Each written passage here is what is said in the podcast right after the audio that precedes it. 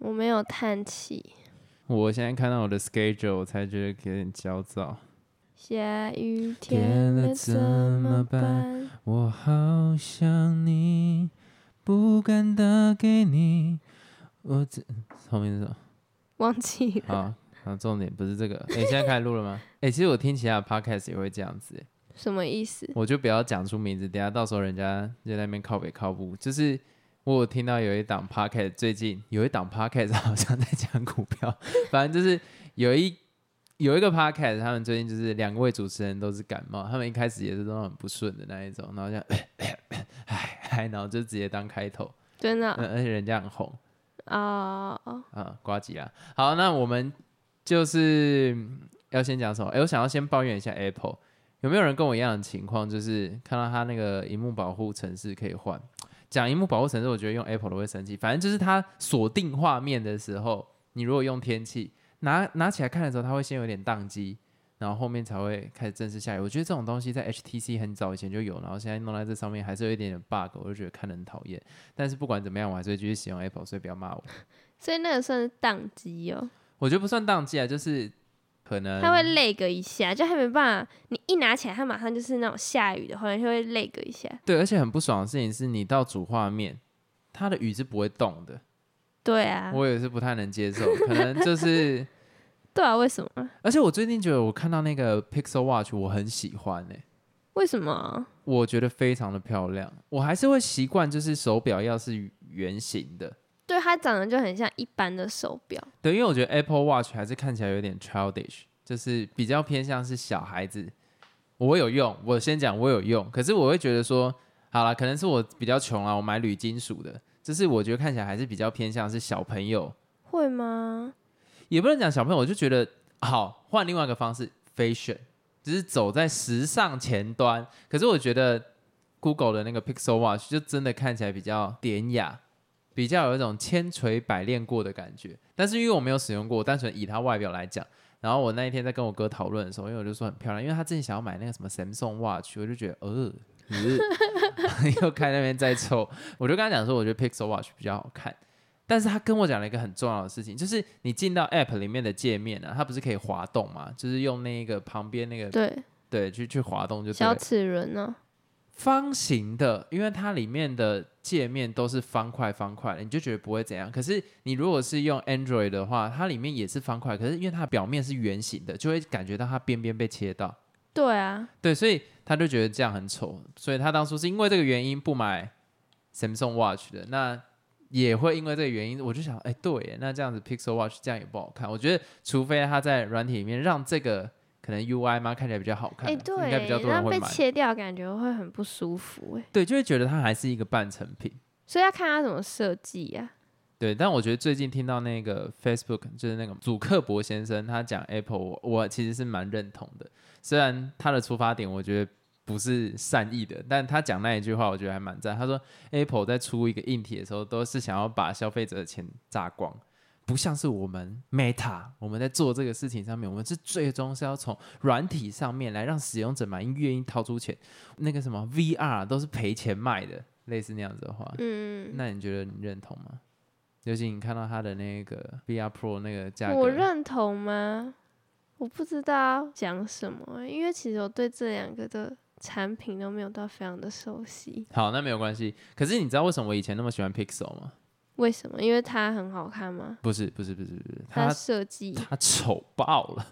我的意思在讲，丑吗？没有，它里面的 UI 其实跟那个那个叫做什么啊、我之前用的 Nokia 是一样的啊。你不觉得用起来其实差不多吗？因为它当初就是同一个原生的 Google 系统啊，所以根本没差。长得蛮像的，但是我是我是说它的那些颜色的搭配，就里面不是会有一些什么小圆点啊，或者什么，就那个图形啊，我不知道怎么讲，就是很特别。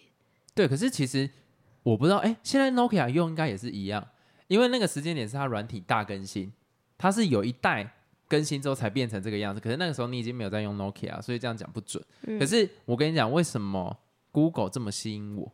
它就像是一个呃没有这么好看的男生，但是他很有内涵。懂那个 Google 跟 Apple 的差别人，听这句话应该就很有感觉，因为 Google 的手机它就是在用软体去克服它硬体的不足。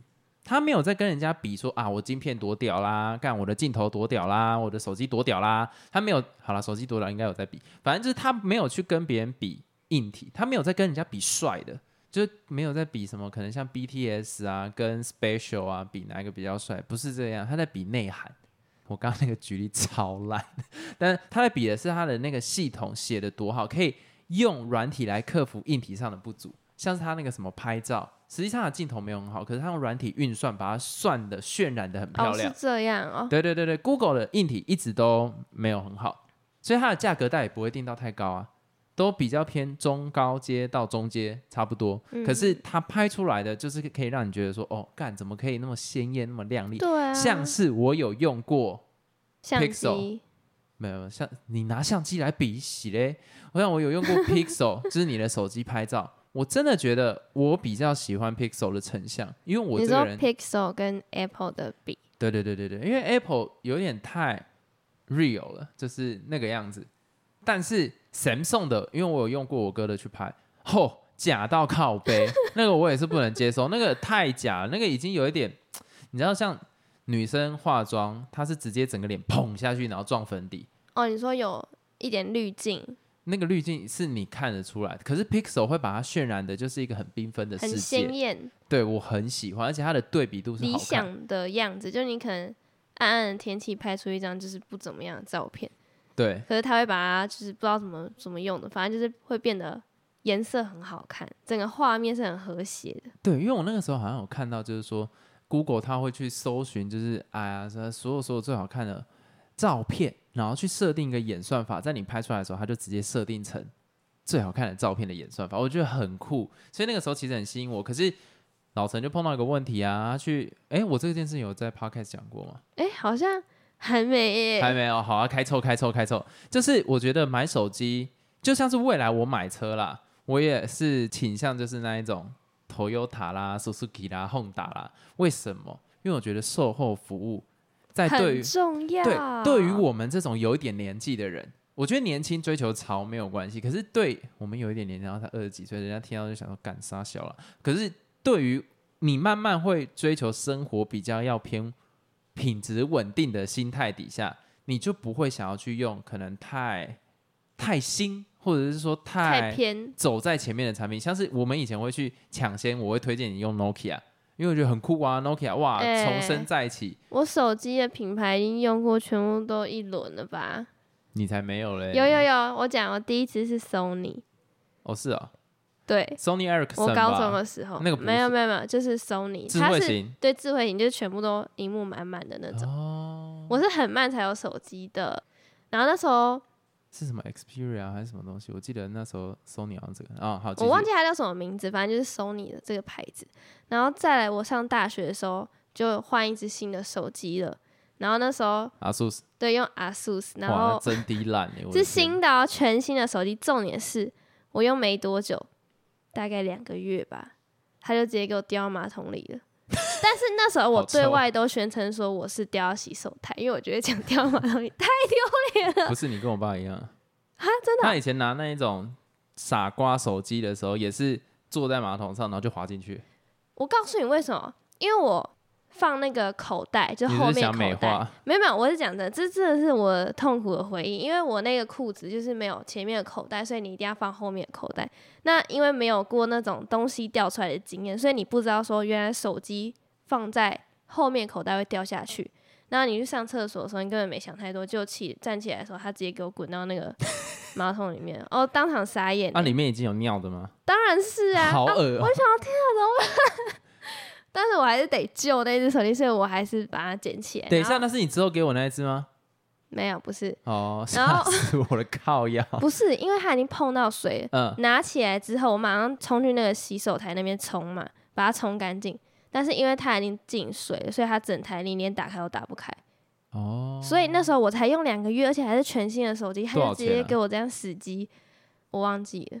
那后来因为觉得说，嗯。很尴尬，所以我对外都是说哦，我在洗手的时候不小心滑进洗手台，然后碰到水，然后就坏掉了。是要怎么滑？你在洗手的手滑之类就掉进去，然后刚好可能里面有水或者一滩水之类的，太难了。后来后后来，因为我觉得实在是太对不起我爸妈，就是才刚买两个月就坏掉，所以我就说有没有旧的手机可以捡，哦，所以我就捡了，可能我妈以前的吧，也是 ASUS 的，对，可是是同一款手机。然后那时候因为已经别人用过用一段时间，所以它也很快就坏了。那再来就是，你就推荐给我嘛，你就说哎、Nokia 还不错哦。没有没有没有没有，等下等下，那个时候等下我先讲我先讲，我我我其实对于老东西是会有一点情怀的，就是我觉得 Nokia 算是这个名称我会还蛮怀念，因为我对品牌这种东西是很有兴趣，我很喜欢。不管是新的品牌或旧的品牌，我只要看到品牌，然后它是有做出名声，我就会想要去了解它。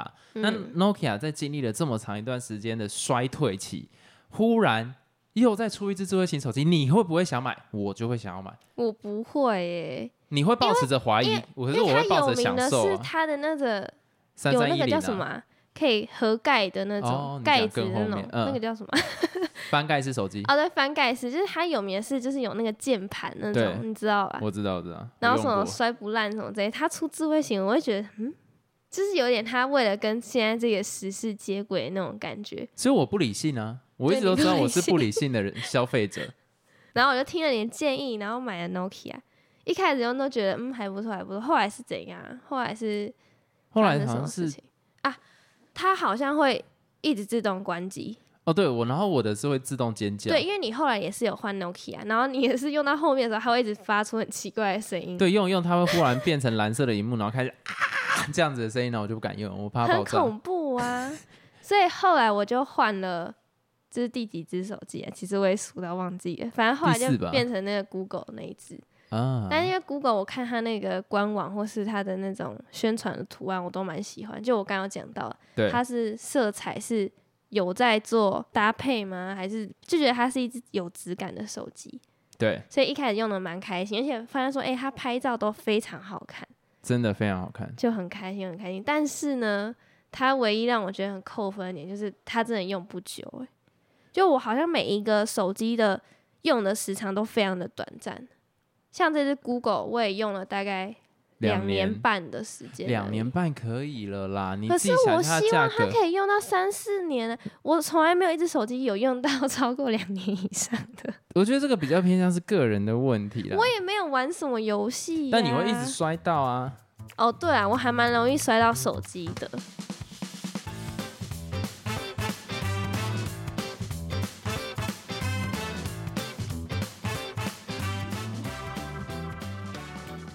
这个开头不小心聊太久。嗨，我 Gordon。Hello，我是老陈。哦，好了，反正那不是重点啊。现在你就换回 Apple 就对了。对，我现在这是第五只吗？哎、等一下我们会回复听众，再等一下，我们先，对，我们有听众要回，没关系，你第五支现在你就换成 Apple 就对了。哎，第六只吧第。六支，第一只 Sony，第二只嗯，ASUS，第三只 ASUS 第四只 Nokia，Nokia 第五只 Pixel，第六只哦，第六支 Apple。我在短短的几年，好夸张哦。那我简单讲一下我自己的，我第一支是用，好像是用别人旧的是 HTC 吧。我们家以前很爱 HTC，就是我们全家都用 HTC，什么 Butterfly 啦，或者是什么 One 啦，还有什么什么都傻小的，反正就是我那支时候持国品牌，对，然后真的太容易坏掉，气到，所以后来才换。好像前两只都是 HTC，然后后来就换到，后来就换到 Nokia 啦，然后就换到 Apple 了。没有没有，你中间有一只是 Apple，哦，对，第六代，然后再换到 Nokia，然后再换到 Apple。那你也换蛮多只的啊。我老你几岁啊？讲什么东西啊？但是我我现在就是希望说，因为已经用了这个很大众的品牌，我希望它可以成就一点。啊，对了，靠背，我刚刚一直在想说，为什么我们会讲到这个？我要先讲，就是我现在的心态就觉得说，因为那个，因为那个时候老陈碰到一个很严重的问题，就其实 Pixel 一切都好，可是不管是 Apple 手机或是任何的手机，用到一定时间，尤其你常使用它的话，它的电池一定会出现问题。它的电池出现问题，就是它的续航力变得不足。那续航力变得不足的情况底下，像 Apple 里面就要去换电池，一次换大概一千多块到两千多块。快了，太那快了。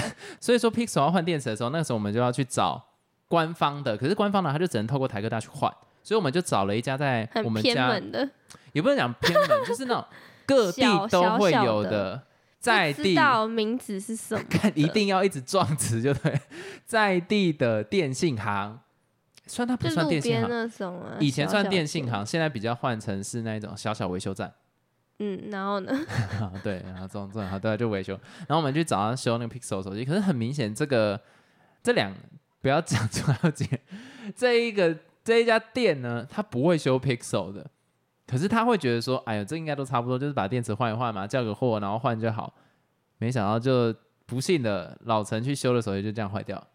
因为那时候是因为你妈妈也是用 Pixel 的手机嘛，然后那时候对她修是成功的，然后就想说，哎，那我也是换个电池嘛，那也找她去修，应该也是 OK。就殊不知给她换完之后，整只手机就坏掉了耶！对，它的坏掉是很像一个长辈真的到了八九十岁，怎么会这样？一开始还能用，他还能跟你讲话，就啊，孙子什么什么之后，他都、哦 OK 哦，然后后来他就会开始越来越钝，然后就中风。我想他这个举例不太好，就是是他的意思是说，他换完之后，因为你那个电量一般不是都会显示说现在还有几帕嘛？他打上了一个问号。对他现在完全都读不出来，他到底现在还有多少帕？所以你可能用手机用到一半，诶，他突然就关掉荧幕了，就整只都打不开，因为突然没电了嘛。而且你也不知道他突然没电了。那这一开始都还好，就是第一天换完的时候都还好，就只是没办法看到那个电量而已。后来因为第一天晚上我就要睡觉，所以我就充手机，想说，诶，它这样子明天就会充饱。隔天早上一起床的时候，你拿手机就可以直接玩了嘛。对，但隔天早上我一拿到我手机，然后把那个充电线拔掉之后，我只打开赖而已哦，它就直接给我黑荧幕哎、就是它整只是没有电的状态，代表说它的电是充不进去的。对，真的真的很惨。不过讲到这一块，我想要特别提醒一下听众，就是这种好康倒修包 什么意思？倒香包啊，反正就是各位，假如说去修手机的话，其实他如果没有弄好，你搞不好是拿不到赔偿的，因为有一些店家会要签那个免责声明书。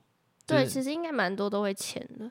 对，那个时候那个店家是跟我讲说，因为在修这只手机上面，可能原本手机就有摔到，所以有一些零件可能就有一点点脱落了。所以假如说你修手机，你把它拆开来的时候，可能因为原本都盖着好好的，就因为你拆开它就有掉下来什么之类，这是他讲的啦。但我相信是他弄坏，但我我我觉得没差，反正就是如果有这样的情况的底下，很大部分时候是没有办法得到你的赔偿的，所以我会建议，假如说你真的想要修手机，找官方授权的管道，真的比较保险。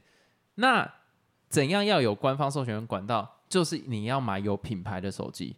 所以为什么我现在会觉得我很多东西都要买有品牌，是因为它背后有一个完善的售后服务。这个我反而比较看重。现在我已经不会去看这个东西多 fancy 或者多新，我我都会觉得有点怕。我会觉得说它哦后面有没有一个 backup，、你可以让我在至少有个 B plan 吧。我到时候真的不行的时候，我要怎么办？不然我要自己在外面找。哎、这就真的是你生病，你只能找秘医的那种感觉。对啊，我所以，所以我真的现在就真的觉得说，大家各位买手机，为什么我们这一段 讲这么长？反正我的意思在讲说，买手机尽量买有品牌的啦。哦，可是讲这句话超老的，有些年轻人就觉得说，哦，干超酷的啊、我觉得这手没关系。但如果你想要追求生活比较不会有烦恼的话，就买比较有品牌。所以我其实我觉得 Google Pixel 一直都是我心里面很向往的手机，但是因为台湾使用者真的太少，不管是什么犀牛盾啦，或者是什么恶魔防摔壳啦，什么之类出有关于它的相关周边，真的都非常少。再加上它售后是不完整，你只能透过台哥大，那你透过台哥大又要很久的情对对对，况底下，要很久才能拿到。那干脆就用 Apple 或者是 Samsung，Samsung 的防护也算比较好。ASUS 我就不太知道了，因为 ASUS 真的算是 ASUS 品质 以软击石。好了，不要乱讲了，没有坚若磐石。所以我觉得在这个情况底下，就大家真的都尽量挑有品牌的学一次。经验呢、就是不要再去这种一般小店去维修。对，当然我也不是说 Apple 就一定没问题，可是因为它有一个比较完善的售后服务，不然我其实也没有很喜欢 Apple。老实讲，我觉得 Apple 就是求稳，但某些年纪也就是要求但你。随便地方找都有资源，或是你看它的周边也很多，到处都是它的啊，对啊，所以就很多款式可以挑。很直觉啦。我觉得这个是一个很直觉的问题，可是当初就没有想那么仔细。像我现在刚刚那个荧幕又那个鱼又不会动了，好好气啊！好，我们现在回复听众的问题。这位听众呢，他是上礼拜我们有回复的那一位听众。那他说感谢两位的答复，那他的意思是说，完全的消失是有可能会突然出现，回个一两句这样子。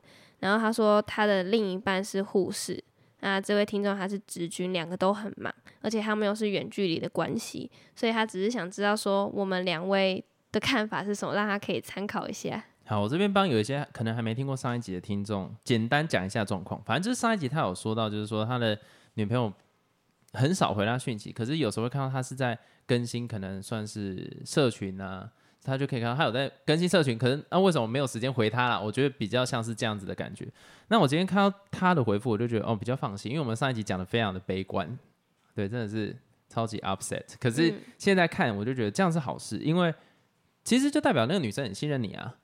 他知道你就算看到他的那个动态，你也会体谅他，就是因为这是他自己的，可能是他的放松，而且你们都很忙，所以我觉得这两件事情是不抵触的，并不会说他忙着过生活没有要理你。我觉得这件这件事情要分开来看啊。可是我观点跟你不一样哎。怎样？其实一开始我看到他说他另外一半是护士的时候，我觉得他很少回。是很正常的，因为我之前看到有人写说，哎，如果我另一半是工程师，一整天都没回，是非常正常。可是他有在更新那个社群。对啊，所以我等下讲，我接下来讲。所以如果是他工作是那种很繁忙的，那可能久久回一次，我觉得是可以体谅，很正常。当然当然。但是我又回去看了一下他上一篇留言，他说是那种三到六个月会消失，我就觉得这有点太夸张了。所以我还是秉持了我上一集的想法，因为不会有人三到六个月才回一次讯息啊。哦哦，对耶，我忘记他这个区间是三，你懂吗？没关系，那那那我觉得，假如说没有到三到六个月那么长的话，就是我刚刚的回复。那假如说三到六个月的这么长的话，就是老陈刚刚回复。好，我们这个就先断在这边，反正就是希望一切都好了。对，我觉得希望希望一切就好，但是还是必须想，如果真的是三到六个月，就真的有点。有点 crazy 了这个情况，但是如果不是的话，就是 normal 正常正常好，大家开心，大家开心就最重要，好不好？好，我们 直接接到我们正式要讲的啦。昨天你听完黄轩的演唱会，应该说你人生第一场演唱会，你的心情是什么？觉得还蛮不错的啊，因为就没有经验嘛，想说去体验一下，看看演唱会是怎样的形式，那会有怎样的互动环节这样子。哦，好，那我这这边先讲一下，因为我相信我在 podcast 里面有讲过，反正我以前是很爱听演唱会的，直到 CoPlay 之后，其实我有一点点还好，对，因为我那个时候去听 CoPlay 的时候，我期待的是一个非常感动，但实际上没有这么感动，就是我听到我想我想听的那首歌，我居然没有被触动到，所以后来有一阵子我其实都没有去听演唱会，可是我以前其实常听很多很小的乐团，当然有些是国外的，有些是国内的，啊讲出来我就得罪别人了，反正就是我我会去听啦。那这一次听黄轩的，为什么会选黄轩来让老陈当第一场演唱会？因为这这个票是我买的，没错。对，因为我想要帮他去挑，因为我觉得人生第一场演唱会很重要，会奠定你以后对于音乐的想法，没有到那么夸张，可是会让你对演唱会的概念有一个基本的认知。那会挑黄轩很简单，就是他现在是在台面上，我觉得以男歌手来讲数一数二好的。不是我不管名声，但单纯以实力跟创作力来讲，我觉得他是非常顶尖的歌手。而且我看过他的 live，在 YouTube 上面，我知道他的喉咙的稳定性是非常 OK 的，不会让老陈可能第一次听演唱会就听到那种爆音啊，或者是那种超级神走音这种东西，不会发生这种事情。所以我可以很放心的去买这个票，而且我也相信，如果黄轩照这个步调走下去，他未来会是一个票很难抢的歌手。所以。我跟你讲，大家一定要有一个心态，在这个歌手还没有到你没办法买到票之前，一定就赶快去买。如果你开始有风声，觉得哦，这个人好像，哎，他好像有一点点勾起我的兴趣喽，好像还不错，就买了，就买了，不要再等了，你以后买不到了。草东就是一样的问题，你现在要去听草东演唱会，你你听啊，你听你怎么听，你听不到了，真的买不到票。我那个时候我跟你讲，草东就是这么奇妙的事情。我在网络上可能听到他的那大风吹，嗯得得得，我说哦，看这个旋律还不错哎，看一下他附近有没有开什么演唱会。哎，干你啊，第一次看演唱会啊，台北都满了。哎，不对啊，我在台中啊，没差。台中，哎哎，当天去排看看，妈的，就给我排进去。干那那一场演唱会真的是哦，你那时候去他演唱会是用排队进去，现场买票？对，现场买票。哦，哎，哎，到底是不是？好，我有点忘记了。反正就是那个时候就还没有什么人去听，那我现场就知道，哇干！我跟你讲，如果再给我一次机会去听草东，我会带你一起去。那个真的是太棒了，那个是完全不同的东西。从那个时候开始，我就知道，如果我喜欢什么歌手，就算他还没有在很多人听的情况，反正我自己喜欢，我就一定要先买。像 Billie Eilish 发生一样的问题啊，干你啊，就碰到疫情了，很棒啊！我跟你讲，以后 我那时候五千八买的，我跟你讲，接下来你要买到他的票，至少七千八到八千多。这个就是什么通膨啊？不是啊，这个东西就是你真的你错失了，你反而要花更多的心力或者更多的金钱去挽回。对对对对对，那真的是。我跟你讲，真的没办法，到时候搞不好要破万去买。以现在 Billy 他的那个 Instagram 追踪那么多人，我跟你讲，诶，当初也是没什么人还知道的时候，他来台湾，我跟你讲，真的真的很可以。没有，那所以你要庆幸你在黄轩他第一场这样子的专场你就听到，因为你之后一定很难买到他的票。嗯，我可以保证，如果正常往上走的话，那好，那我先讲一下我对黄轩他这场演唱会的感觉，我真觉得他就是一个天才。我给的定义就是天才，因为。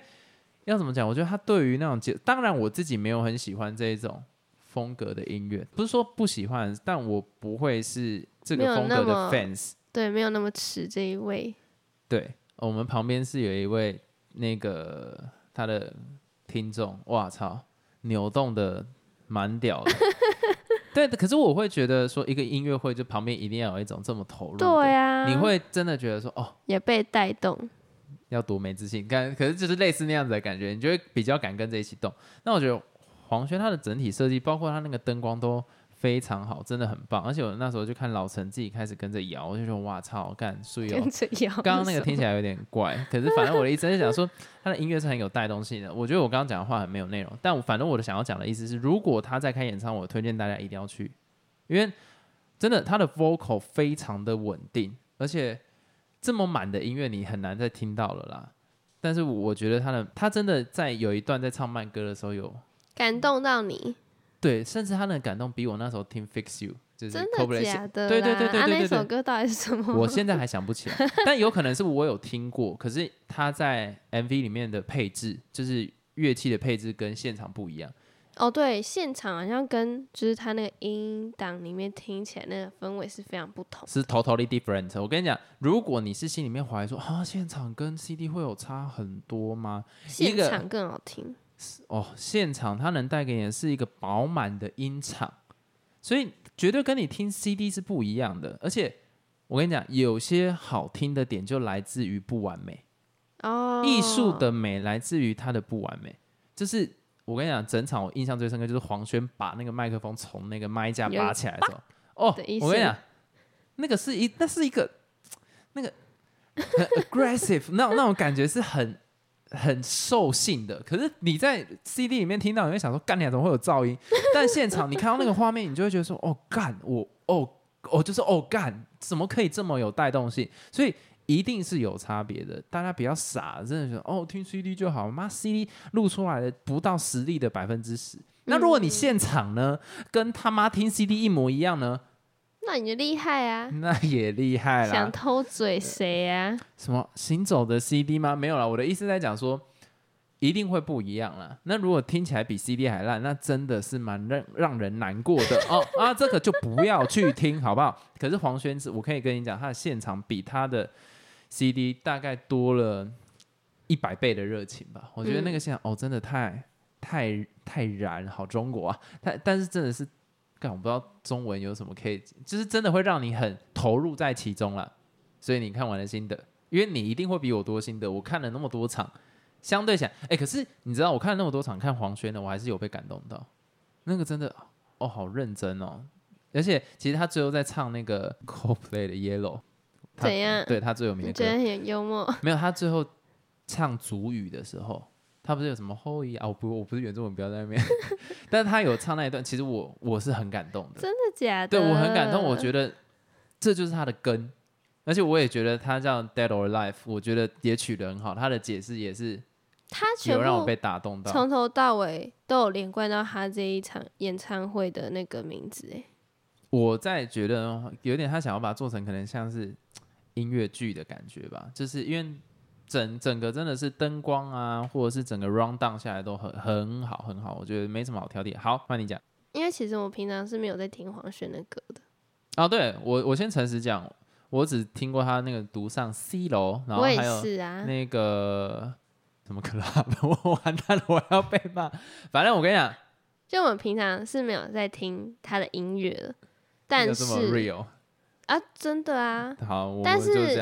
因为你说这是一个很好的入门专，而且他是一个很专业、很厉害的歌手，我们可以去试试看，去听听看他会有怎样的呈现这样子。对所以我是保持着，哎、我什么都没听过 的状态进去的。对我，我这边再特别讲两个点，就是假如说你是有听过 CD，然后你对这歌手很熟，你在现场不一定会感动哦。就像是那时候 Coldplay，我我心里满怀期待，是我被那个音乐包围，但实际上我的期待抱太高了，反而有点失落。所以我自己的感觉像是说，我听到一两首我觉得很喜欢的歌，从这个歌手出来，我就要去听他演唱会了，不要去等，不要等你全部都听完，因为那个是不同的感觉。你有可能听听第一次，哦，你真的很喜欢，那你知道他的演唱会，你就跟着一直这样一直去就好。那理所当然，当下就是一种怎么讲尝试的那种感觉吗？就你会去听说，哎、哪一首歌是你喜欢，哪一首歌是你觉得还好的。所以其实整场听完之后，我是有被一些歌给触动到，就是有几首是我觉得嗯还蛮好听，而且我会真的很自然的跟着他的音乐摇摆。对，就是那首歌，我有点忘记它叫什么名字了，坏天气吗？哦，怪天气，哦，怪天气。然后就觉得哦，好喜欢那一首，而且那首是我真的会很自然的在那边摆动的那那一首。对，所以我跟你讲，他在演唱会的时候有讲到一个，我也很认同。当然，我觉得他是干话王啦，他的那个干话可能居多，可是他就会说，就是一个在吸收的过程里面呢，你就把好的留下嘛，那很多都是大便，那你就把它排出去。我觉得来演唱会也是一样的概念，你看他最后也有在提到这件事情。一个演唱会，它只要其中有一小段你能被感动到，就难能可贵。像我这个年纪，我去上课，或者是我去看电影，或者我看任何东西，小时候都会觉得说啊，我这个时间啊一整串，然后我可能就会排斥。可是我现在自己的年纪，我就会觉得说，如果他三个小时都是废话，可是只要里面有一个观念，或者是有一个想法，我能拿到，就很重就要，值得了，就值得。了。那我当然不是在讲说黄轩，他每一首我都觉得非常的厉害，只是有没有那个感动。那他的感动，我觉得整场演唱会大概给我了我三分之一的时间都在感动，嗯嗯，而且我会敬佩，我真的很敬佩他的表演，那个真的是太厉害，所以很推荐啊。如果他还有在办的时候，可以再去。可是我相信应该要一段时间呢、但是真的是，我觉得台湾真的要多多支持这样子的歌手或艺术家，我比较 prefer 叫他艺术家，嗯因为那个真的是太厉害了。那最后呢，我们要再回归到上 上集，因为我们太多东西要补了，一直都讲不完。这个在就是呢时候？我们不是之前有聊说去嘉义玩吗？那啊对那时候就有顺道去了另外一座山，叫做剑哦剑湖山山。剑湖山，好，不要在那边乱唱别人广告歌。反正就是剑湖山，我相信是大部分人的童年啊。有几个东西是我们小时候应该都会去过。如果跟我同样生长年纪的，哦，以前避旅都要去。，对，要么是义大，义义大通常会是我们高中的时候，因为那个时间点才有义大，然后再来就是剑湖山。这剑湖山应该就是我们国小或国中，然后再来是那个小叮当科学园区。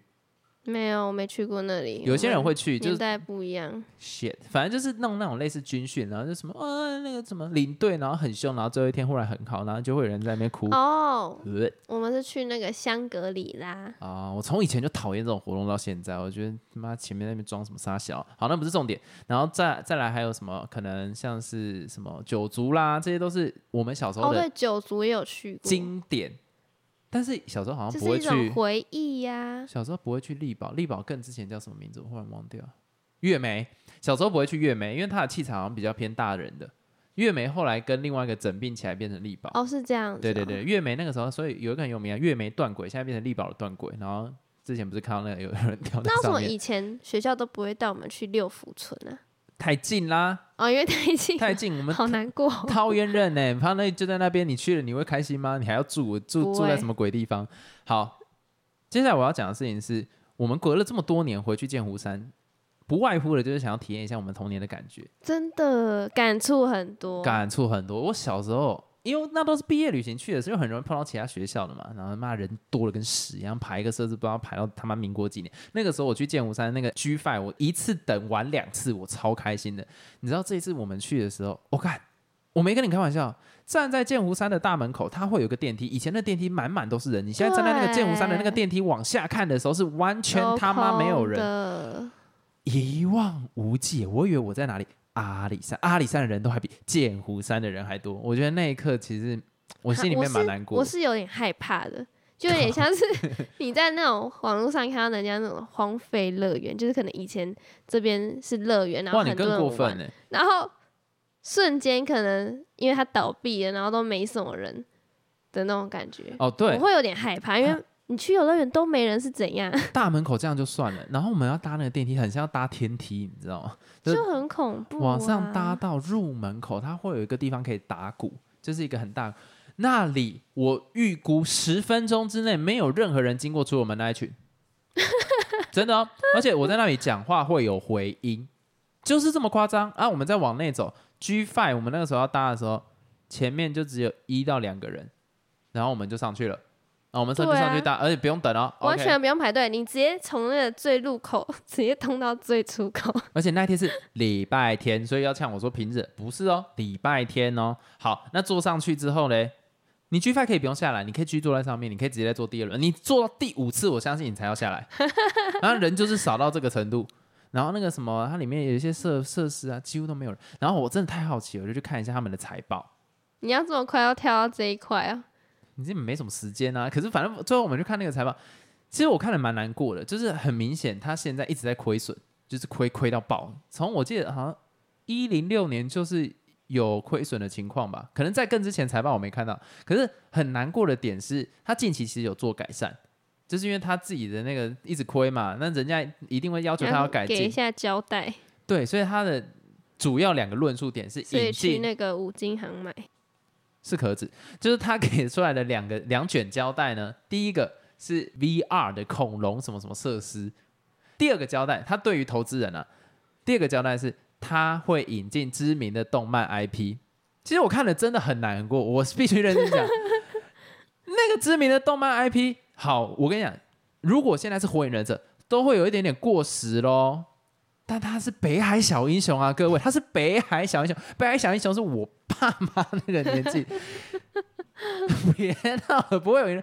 你如果鬼灭之刃理解，航海王勉强可以，好，航海王也是可以。好，那你什么死神啊那些我都 OK，好，可以接受。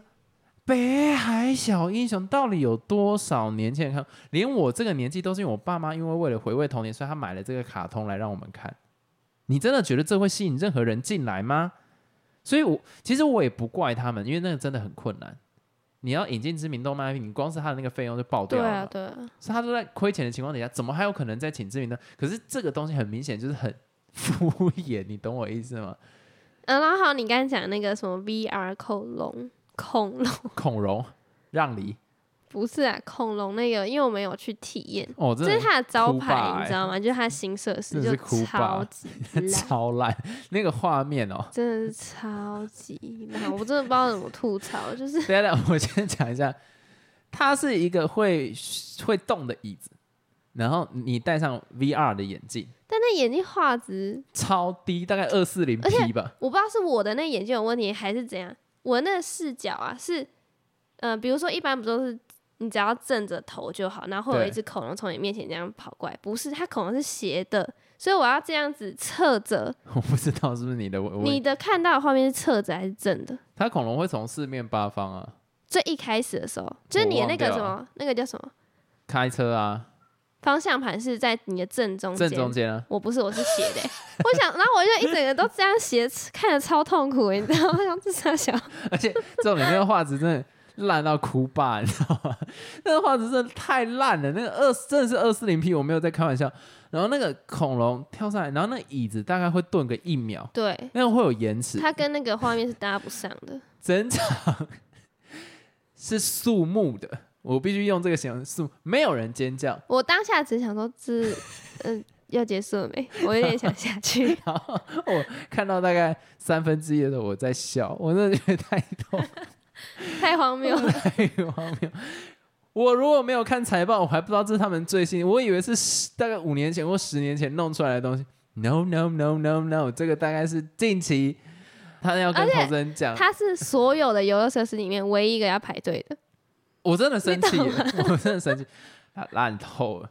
那我觉得里面唯一有一个比较值得鼓励的是，它里面吃的东西其实还算 OK，然后还有给那个优惠券呢，就对是蛮完善的服务。但我真的不是在凑，其实我是蛮难过的，因为我有看到他平均的员工年龄好像四十几岁，我就会觉得说，真的是辛苦了。真的真的真的是辛苦，而且我也可以感觉到你这样维护一个园区是多么的不容易，而且它就是我们的童年。但是我大胆预估干嘛？没有，我只是要发表一个言论而已。怎样？没有，我其实跟你一样欸，我其实也不是说要去酸它设施多烂或什么，是我看到一个兴衰史。嗯，因为以前我们就是曾经，我应该是我小六的时候，就是在那边玩的。然后以前多多人啊，对，然后那时候去玩那个举法，因为我之前好几年前有做过，然后再做上一次这样子，整个感觉真的很不一样。就其实真的觉得蛮难过。对，其实我真的觉得大家好好把握自己童年有体验过的事情，像是我父母那一代可能就会讲什么玫瑰唱片行啊，他们很怀念啊什么之类的。我真的觉得，如果真的是有机会，大家回去以前这些地方走一走，因为我自己觉得啦，我自己觉得啦，剑湖山让我感觉有点围，那嗯个那个围是真的，你可能没有好好把握时间，可能之后就真的没有。可能是因为跟我们之前去那个六福村有相比较之下，那个感觉对真的是完全不一样。你要说剑湖山不好，我其实觉得剑湖山是好玩的、哦，我并不会觉得它有任何除了那个 VR 恐龙真的废到笑，可是其他真的是就是一个乐园，它就是一个乐园，而且是舒服的，没有什么问题。但是可能因为交通，可能因为有力保，其他慢慢起来了，它有一点被人家忘掉。那真的大家在你还有机会可以去走一遍嘛，反正他是它也是你的童年，去看一看。因为真的，我觉得他会是近期跟小人国吧这两个小人国，因为它旁边还有六福村，应该还好。可是就是是有机会离开的，大家一定要把握那个机会，就是回去你童年的地方看一看。你有可能什么都不敢做了，或者你觉得哦怎么变那么不可怕，可是它就是你的童年，体验一下也好。好难过，不会啊，但后面有那个 丧礼的音乐，好恐怖。不要这样乱笑，严肃。严肃，如果有什么想对我们说，或是给我们一些建议，都可以在每一集的说明栏里面有一个你问我答听众篇。那你们在那边留言，我们就会在之后的 podcast 做回复。大家再见。啊，拜拜。